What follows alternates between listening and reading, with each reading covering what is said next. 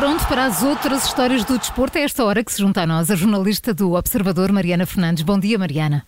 Olá, bom dia. E começamos numa, num país que eu adoro, Itália. Quem não?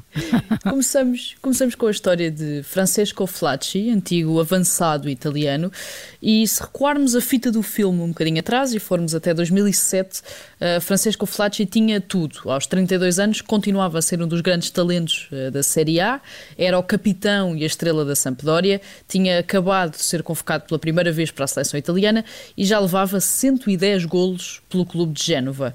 Em janeiro desse ano, porém, uh, tudo ruiu com um controlo antidoping que deu positivo para cocaína depois de um jogo com o Inter de Milão, algo que lhe valeu uma suspensão de dois anos mas, como já vamos perceber também, uhum. Francisco Flacci não é propriamente um desistente. Então, como assim? Voltou a jogar depois da suspensão, é isso? Voltou, cumpriu os dois anos de suspensão e voltou aos relevados através do Empoli e do Bari, que jogavam ambos na Série B, portanto na segunda divisão de Itália na altura. Ainda assim não conseguiu evitar uma recaída e em 2009 voltou a dar positivo para a cocaína num controle antidoping, sendo condenado então a uma suspensão de 12 anos por ser reincidente. Ora, a partida, de forma muito lógica, parecia que a carreira de Francisco Flacci tinha acabado porque aos 34 anos e com 12 de suspensão para cumprir, só poderia poderia voltar aos relevados aos 46 anos, precisamente em janeiro de 2022.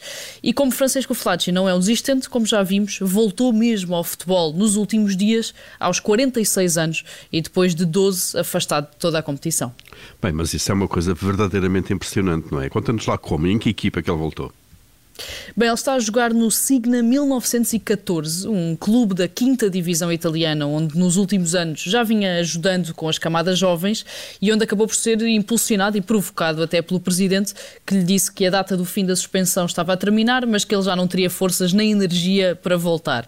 Francisco Flacci reuniu essa energia e jogou meia hora este domingo, sendo que deve continuar a ser jogador até ao final da temporada, para depois começar oficialmente então o curso de treinador, que agora, eh, terminada a suspensão, já pode mesmo tirar. E Mariana, continuamos eh, a falar de futebol. Continuamos no futebol e na Europa, onde a UEFA anunciou planos para recompensar os adeptos depois de praticamente um ano e meio em que os estádios estiveram fechados e os adeptos não puderam assistir aos jogos, depois dos planos para uma Superliga Europeia que fracassou, eh, mas que era a divisão final entre os ricos e os outros, e depois de dois anos eh, de pandemia, a UEFA vai oferecer mais de 30 mil bilhetes para as finais da Liga dos Campeões masculina e feminina, da Liga Europa e da Conference League, bilhetes esses que serão então divididos entre as duas equipas que disputarem cada uma dessas finais. Mas então vai oferecer a quem? Como é que é o processo de seleção? Bem, a UEFA vai oferecer estes bilhetes aos clubes, basicamente. São 10 eh, mil bilhetes para a final da Liga dos Campeões, 8 mil para a final da Liga Europa e 6 mil para a final da Conference League e a da Liga dos Campeões Feminina, que a UEFA vai oferecer aos clubes sem qualquer encargo, deixando então esse pedido de que eles entreguem os bilhetes aos adeptos mais leais uhum. e aquilo que se pode ler no comunicado do organismo que eh, regula o futebol europeu. A UEFA estipulou mesmo que estes bilhetes não poderão ser oferecidos a patrocinadores, parceiros ou funcionários e que cada clube terá então de encontrar um mecanismo, seja por concurso ou por atribuição direta, uh, para oferecer estes bilhetes a adeptos. É uma forma que a UEFA encontrou uh, para recompensar uh, os adeptos por dois anos muito complexos e também para estimular a ida de apoiantes a estas finais, em que se tivessem de pagar bilhete, viagem e estadia, muitos deles provavelmente não conseguiriam marcar presença. Mariana, terminamos com uma sugestão.